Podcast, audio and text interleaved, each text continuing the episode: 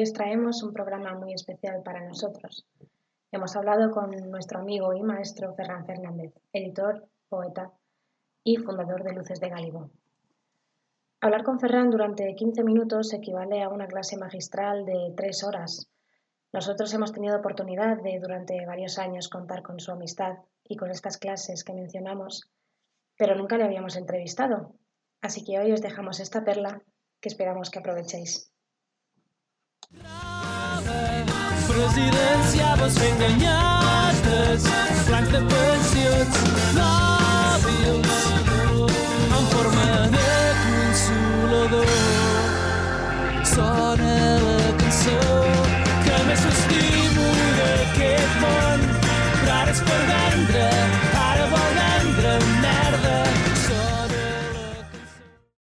Buenas tardes a todos. Nos hace a Leonor y a mí mucha ilusión estar con Ferran Fernández esta tarde, editor de Luces de Gálibo, poeta y ex profesor de universidad.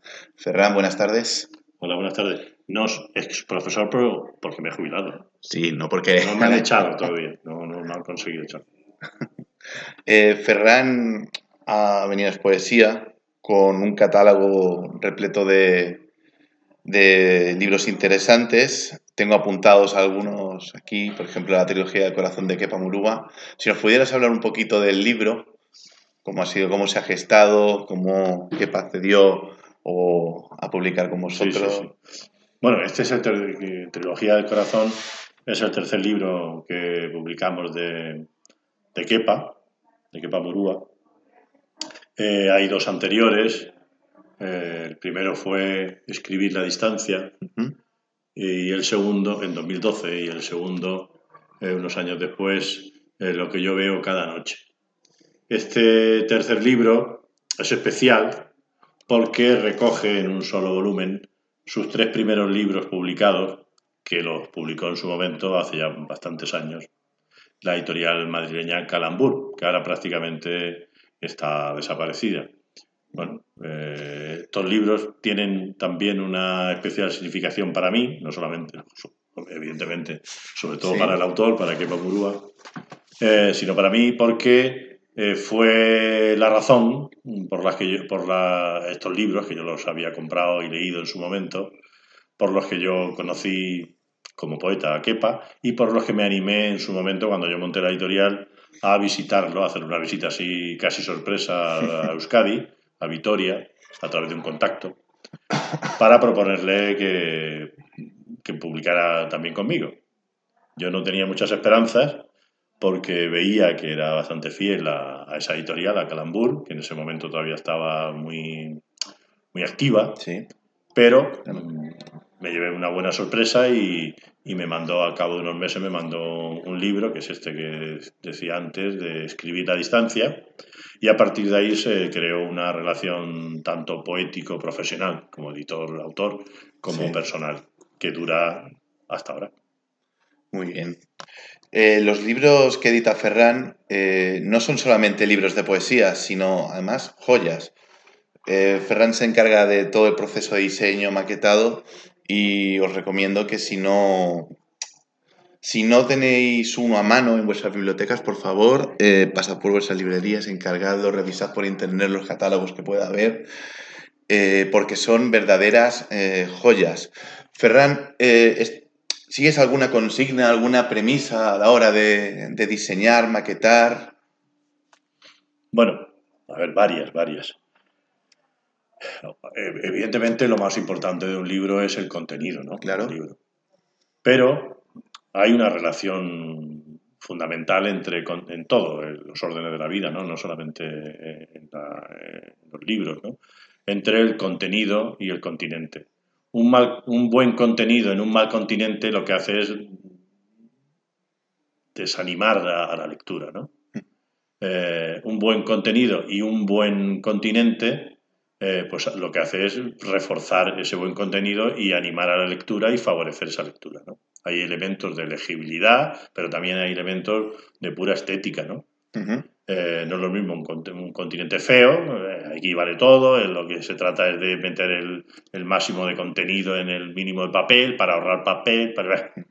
el diseño pues, da igual, porque en definitiva lo que importa es el contenido, etcétera. Esos, eh, esas cantinenas que, cantilenas que, que, oímos, pues no hacen ningún favor a la edición. Mi principal consigna, por decirlo así, cuando monté la editorial hace ya 12 años, en 2009, era hacer libros bellos, tanto por el contenido, que ya eso lo doy por supuesto, como por el continente. ¿no? Y ahí utilizamos unos papeles eh, mejor, mucho mejores que la media, eh, unas cartulinas para las cubiertas mucho mejores que la media, eso cuesta un dinero, evidentemente. Y luego ya el gusto por el diseño, pues ya viene por, por uno mismo, ¿no? Yo me encargo, como decía Xavi, ¿no? de, de todo ese proceso. Soy diseñador gráfico, entre otras cosas. Y, y, bueno, pues cuido, intento cuidar al máximo esos aspectos y creo que se nota. Se nota en, en que pues, los libros se leen bien, se ven bien desde fuera, digamos, el primer acercamiento a un libro siempre es visual, es lo que el continente, ¿no? no claro. etcétera, ¿no? Como si con el diseño, no ya solamente los materiales, sino el diseño de las cubiertas, de las portadas, los colores, el tacto incluso, una vez que ya te animas a cogerlo, que eso es por la vista. Bueno, todo ese proceso intento ser muy cuidadoso, sabiendo que eh, coste económico es mayor que una edición normal, vamos a llamarla normal, ¿no? Y cuando, cuando empezaste con la editorial, ¿tenías algún modelo, alguna editorial de referencia que te sirviera para tomar de punto de partida? ¿O decidiste empezar de cero con plena libertad, con tus diseños? ¿Cómo, cómo se gesta el, el diseño de la colección, tanto en el contenido como en el continente? Sí, los primeros libros, bueno, yo sabía que la, el, el, grueso de los títulos que íbamos a publicar eran de poesía, ¿no? También yo soy poeta, he publicado ya bastantes libros. Y, y bueno, pues, eh, eh, ¿en qué me fijé? Pues siempre tenemos un, algunos modelos, varios. Por ejemplo, en el tamaño me fijé en una colección, tamaño que en nuestro caso son bastante, bueno, hay un tamaño pequeñín, pero el, el tamaño ¿Sí?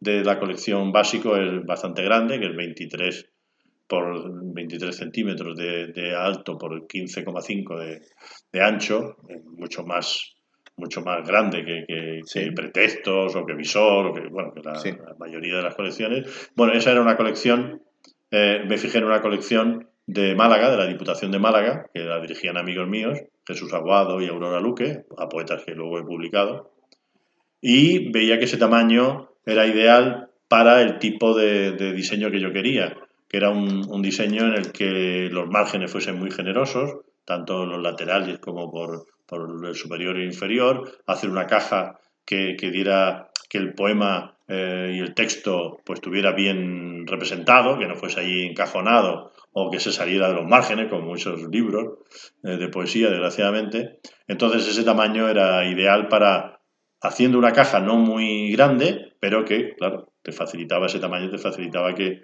que lo fuese ¿no? también. Eh, el papel, pues me fijé también en otras editoriales, ¿no? que, ahora no recuerdo cuál. Luego cambié de papel a un papel más bonito todavía, más verjurado. Las cartulinas, pues también me fijé en otra colección de, de la Diputación de Málaga, no, la, no en la del tamaño, que luego el tamaño también era el mismo, que era... Eh, ahora no recuerdo el, el título, que la dirigía Aurora Luque. Eh, salieron no muchos, eh, muchos ejemplares, sí. ¿no? pero el tacto me gustaba ¿no? de esa cartulina. Pues yo imité ese, ese tipo de, de, papel. Lo pregunté, ¿era más caro? Pues da igual, yo lo quería así. Eh, y así, luego la, la, el diseño del interior, el tamaño de la caja y todo eso, la tipografía, pues me fui fijando en, en los libros que a mí me gustaban para que el, el poema estuviera bien, bien compuesto en su interior, no, no se saliera, no, fuera una lectura, digamos, como dice mi amigo y tipógrafo, que en él, que él también me fija mucho, Paco Compián, ya retirado eh, recientemente de este mundo, de la, de la edición tipográfica, pues que eh, el papel, perdón, el poema sea el protagonista, el único protagonista del papel, que no haya ele elementos que los que, eh, superfluos, ¿no? Como poner sí. rayitas, eh, eh, los números con un, con un con algo que lo decore. No, claro. el poema en medio de, bueno, en medio, en la página, que respire mucho, que tenga, sea generoso en los márgenes, y en eso me, me fijé en una y en otra, ¿no? Yo, yo en principio era diseñador, pero no había diseñado apenas libros. Eh, Bueno, cuando monté mi editorial sí, pero, pero yo en ese sentido he sido bastante autodidacta, ¿no? Con lo cual, pues eh, lo bueno, el acierto que he tenido es fijarme en aquellos modelos eh, buenos y no, no como otra gente desgraciadamente hace parece ser y no, y no rectifica eh, en malos. Con perdón, para quien se sienta aludido. y bueno, estamos hablando del Ferran editor, de su labor de, de captación, por así decirlo, como consiguió, por ejemplo, que Kepa Murúa publicara en la editorial el proceso de gestación creación de los libros, pero también, Ferran, tú eres poeta, publicas en tu propia editorial. Creo que es una cosa que, algo que hace ilusión a, los poetas que tienen su propia editorial, porque la vida de, las editoriales nunca se sabe nunca sabe cuándo va a acabar. Esto... Sí, sí, sobre todo las pequeñas. Son, apostamos nuestro propio dinero, con lo cual nunca se sabe cómo, cómo va a evolucionar la economía de cada cual. Yo, mi editorial es deficitaria eh, y sufrago, digamos, las pérdidas que, eh, que tengo cada año con trabajos para otras editoriales también de diseño, de corrección, de maquetación, y con eso me lo puedo permitir, pero sé que otras personas que han tenido editoriales y han tenido que cerrarlas, pues no han podido, ¿no? No han podido eh, aguantar, ¿no? Entonces, lo de publicar en mi propia editorial, yo me resistí durante varios años, pero luego, pues eh, me decidí, digo, ¿por qué no? No vaya a ser que en un momento eh, cuanto menos me lo espere, tenga que cerrarla y resulte que no he podido ver un libro mío en las condiciones óptimas según mi criterio, ¿no? Para, para editarlo, ¿no? Entonces, em, lo hice con, el primero que lo hice fue con Bolero Mix, un libro que ya está agotado, afortunadamente, se, vendieron los 500 ejemplares que, que, hice, se vendieron, algunos los regalé, evidentemente.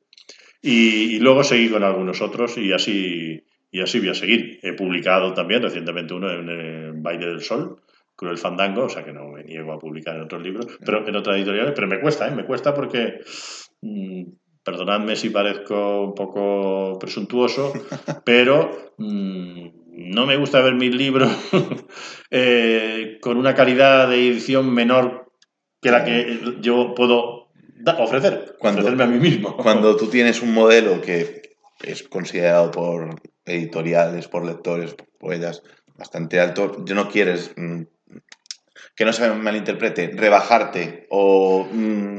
No es rebajarte, es ver mm. tu obra, que tampoco escribe uno tanto y publica tanto, ¿no? Y decir, hostia, si es que publico un libro cada año, mira, ¿no? ¿no? Entonces, hostia, este libro, que ya no va a salir seguramente publicado en ningún otro sitio, ¿no? Ojalá, ojalá hubiese decenas de ediciones del mismo título, pues va a quedar en, de una forma, digamos, el objeto no va a quedar como a mí me gustaría.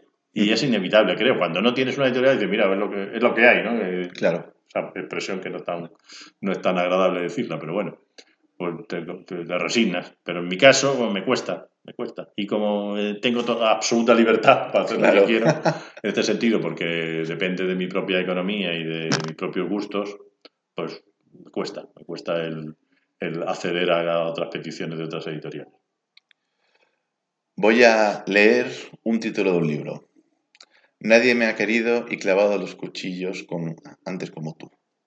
¿Ese libro te suena de algo? ¿Y qué podías decirnos de él? Sí, bueno, este es el último libro que he publicado en mi propia editorial en un formato pequeñín de hace unos años. Pues, Ese formato es una necesidad.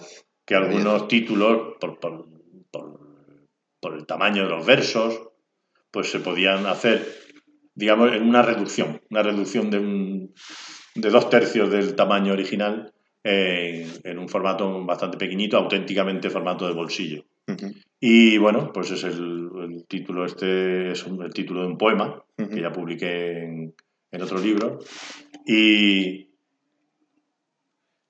y bueno, pues eh, he hecho una recopilación de, de 100 poemas de libros que están de mis tres primeros, de dos primeros libros que publiqué en El Bardo, Lógica Sentimental y Sufrir en Público, que están agotados, de este que te he dicho antes de Bolero Mix, que fue el primero que publiqué en mi editorial, eh, que también está agotado, y bueno, digo, mira, como están agotados, pues voy a sacar uno que, que recopile unos cuantos poemas, en este caso 100 poemas de los tres libros, de la misma temática, temática amorosa. Y, y acabo de presentarlo aquí en el Poesía. Pues Ferran, muchas gracias por pasar por el podcast. cuidado no pises el cable. y de verdad, es un lujo no tenerte solamente como, como referente editorial y como poeta, sino también como amigo. Muchas gracias por este ratito y nada, espero sí, por muchas más veces que podamos seguir viendo esto. Muchas gracias a ti y a Leonor y os prometo no pisar el cable. Hasta mañana.